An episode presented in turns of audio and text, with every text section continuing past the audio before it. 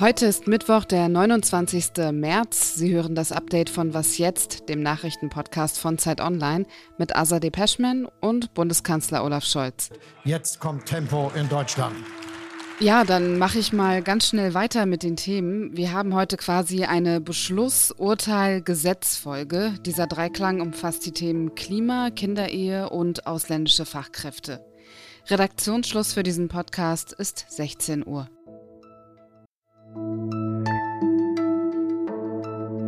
Ursprünglich stand dieses Thema schon am Montag auf meinem Zettel, aber naja, dann haben die Koalitionsspitzen bekanntermaßen doch länger getagt als geplant.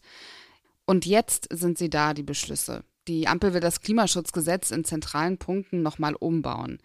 Eigentlich war ja geplant, dass jeder Sektor, zum Beispiel Energie, Gebäude oder Verkehr, pro Jahr bestimmte CO2-Vorgaben erfüllen muss. Das muss jetzt nicht mehr jeder Sektor für sich, sondern ein Sektor kann die Verfehlungen eines anderen quasi ausgleichen. Auch das umstrittene Gesetz zum Einsatz klimafreundlicher Heizungen wird entschärft. Das sind nur ein paar Punkte. Ob sich das lange Warten auf die Ergebnisse gelohnt hat, das weiß Tina Hildebrand. Sie leitet das Ressort Politik bei der Zeit. Hallo Tina. Hallo Azadi. Was zeigen die Ergebnisse des Koalitionsausschusses? Na, die zeigen eigentlich, dass es jetzt anstrengend wird, dass jetzt das ganze Thema Klimawandel, große Transformation, dass das jetzt in die Praxisphase kommt und damit auch in die Bewährungsphase und dass jetzt das, was man an Zielen sich vorgenommen hat, dass das jetzt umgesetzt werden muss und damit eben ja, in gewisser Weise auch, sagen wir mal, auf den Prüfstand kommt, wie ernst wir das eigentlich alle damit meinen. Also wie ernst die Ampel das meint mit den Zielen, die sie sich vorgenommen hat und auch wie ernst die Gesellschaft das meint. Und welche der drei Parteien geht da als Gewinner raus? Vielleicht ist das auch immer ein bisschen blöd, das immer so in Gewinner und Verlierer einzuteilen. Aber ich glaube, man kann schon ganz klar sagen, dass sich was verschoben hat in der Dynamik dieser Koalition. Es war ja lange so der Eindruck, die FDP, die ist das Problem, die ist der Hemmschuh, die stört immer und hat auch selber Probleme.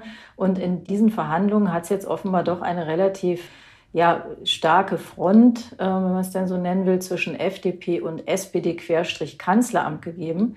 Der Kanzler kam mit einem Papier, das so wie es aus dem Kanzleramt heißt, auch sehr gut vorbereitet war und auch sehr lange und mit allen, dass die Grünen aber als sehr ähm, unfreundlichen Akt und eigentlich als ein Angriff auf das Klimaschutzgesetz ähm, empfunden haben, dem aber die FDP sofort zugestimmt hat. Und damit war im Prinzip schon mal so ein bisschen, waren die beiden schon mal als gemeinsame Truppe da einbetoniert gegen die Grünen. Es gab ja auch Kritik an den Beschlüssen von der Opposition und auch von Umweltverbänden. Für sie sind diese Ergebnisse ein Rückschritt in Sachen Klimaschutz. Heute hat sich im Bundestag Kanzler Olaf Scholz dazu befragen lassen. Wir wollen lebensnah dafür sorgen, dass mit großem Tempo all das gemacht wird, was für das Aufhalten des menschengemachten Klimawandels erforderlich ist und alles getan wird, damit wir die Klimaziele zu den jeweiligen Zeitpunkten, zum Beispiel 2030, 35, 40 und 45 auch erreichen. Und da gibt es dann kein Abweichen davon, sondern mehr Tempo, mehr Beschleunigung und mehr Konsequenz. Sind die Ergebnisse darauf angelegt, die Klimaziele in diesem beschleunigten Tempo zu erreichen? Das ist die ganz große Wette auf die Zukunft. Also Scholz sagt ja immer, wir werden die Klimaziele erreichen. Die Kritiker bestreiten das, aber ihm ist es eben ganz, ganz wichtig, dass er diese Ziele nicht erreicht um den Preis, dass man äh, im Grunde die Bevölkerung dabei verliert, die Zustimmung verliert, die man ja auch braucht. Und ich glaube, da ist auch was dran. Erstmal startet ja ein Koalitionsvertrag damit, man, dass man sich bestimmte Ziele gibt, aber damit ist eben noch keine Politik gemacht, sondern dieses Ausbuchstabieren und die konkreten Fragen zu beantworten. Wie kommen wir denn dahin? Wer muss die Heizung ausbauen? Wer kontrolliert das? Wer kriegt wie viel Geld? Was ist mit den Verbrennerautos? Was ist, wenn wir Verbrenner abschaffen? schaffen, aber in der, im Rest der Welt es äh, die noch gibt. Das sind natürlich Fragen, die man dann auch wirklich konkret beantworten muss. Und das ist das, was jetzt im Moment passiert. Und deswegen wird es auch so hakelig. Und daran führt aber kein Weg vorbei. Die Frage ist ja immer beschleunigt. Wenn du fragst, beschleunigt das die Sache jetzt, ist immer die Frage gegenüber was? Gegenüber der Vorgängerregierung schon, gegenüber dem, was einige sich erhofft hatten, wahrscheinlich nicht. Tina Hildebrand hat zur Rolle von Olaf Scholz auch einen Kommentar geschrieben. Zu lesen ist er in der aktuellen Ausgabe der Zeit, die morgen herauskommt. Danke dir, Tina, für die Einordnung. Danke dir. In Deutschland sind im Ausland geschlossene Kinderehen verboten. Das heißt, wenn eine oder einer der Beteiligten unter 16 Jahre alt ist, dann muss man auch nicht mehr den Einzelfall prüfen. Die Ehe ist automatisch unwirksam.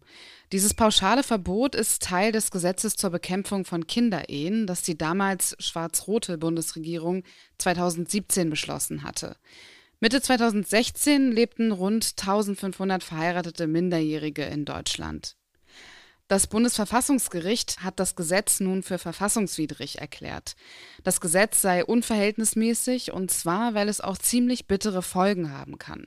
Zum Beispiel, dass die Frauen plötzlich ohne Unterhaltszahlungen dastehen würden. Nun muss der Gesetzgeber nachbessern. Momentan fehle noch eine Möglichkeit, die Ehe auch nach deutschem Recht wirksam weiterführen zu können, sobald beide volljährig sind. Derzeit müssen Betroffene erneut heiraten, sobald sie 18 sind. Für die geforderten Nachbesserungen hat der Gesetzgeber bis Mitte 2024 Zeit. Die Unterhaltsregelungen gelten ab sofort. In vielen Bereichen fehlen Fachkräfte. Deshalb will die Bundesregierung nun Abhilfe schaffen und hat dafür heute eine Ausbildungsgarantie und weniger Hürden für ausländische Fachkräfte beschlossen. Zu ersterem, damit potenzielle ausländische Fachkräfte als solche überhaupt eingesetzt werden können, braucht es natürlich erstmal eine Ausbildung. Damit das auch klappt und angehende Auszubildende einen Ausbildungsplatz bekommen, möchte die Bundesregierung einen gesetzlichen Anspruch darauf ermöglichen.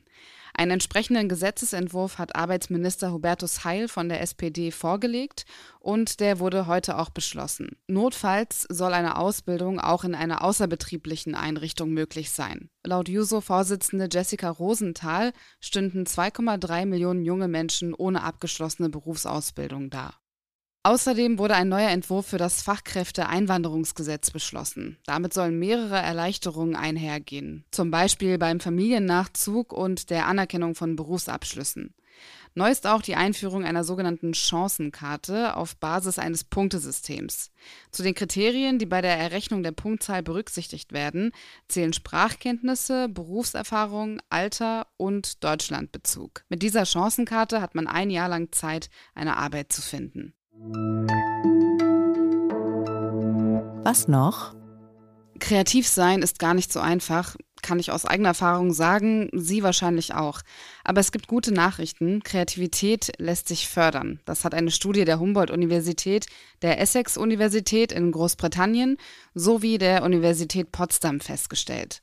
Bei rund 70 Prozent der Teilnehmenden ließ sich eine Steigerung der Kreativität feststellen, wenn sie bestimmte Methoden angewandt haben. Zum Beispiel Meditation, aber auch spezielle Trainings und auch Auslandsaufenthalte haben geholfen.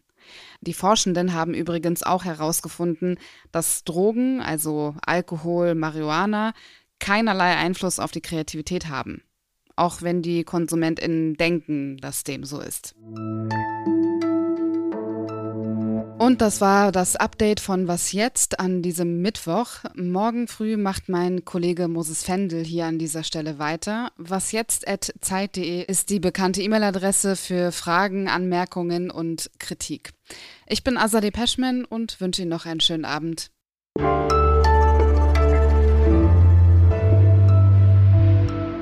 Arbeitnehmer und Arbeitnehmer von Bürgern und Bürgern